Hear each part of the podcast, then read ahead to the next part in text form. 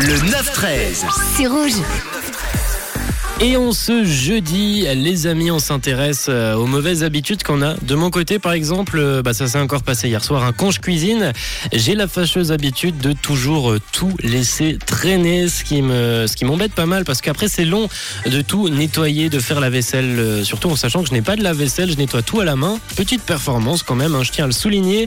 Et je laisse toujours tout traîner, ce qui me fait beaucoup de vaisselle à faire. Et vous m'avez envoyé de votre côté vos mauvaises habitudes on en parle sur le WhatsApp de Rouge avec euh, qui nous a écrit Moi je roule souvent sur la réserve, ça me stresse un peu. Est-ce que c'est considéré comme une mauvaise habitude? Eh ben sûrement, sûrement. Peut-être faire le plein juste avant d'aller sur la réserve. Après, tu as quand même un, petit bout sur la réserve, mais c'est toujours, euh, c'est toujours stressant, je le comprends.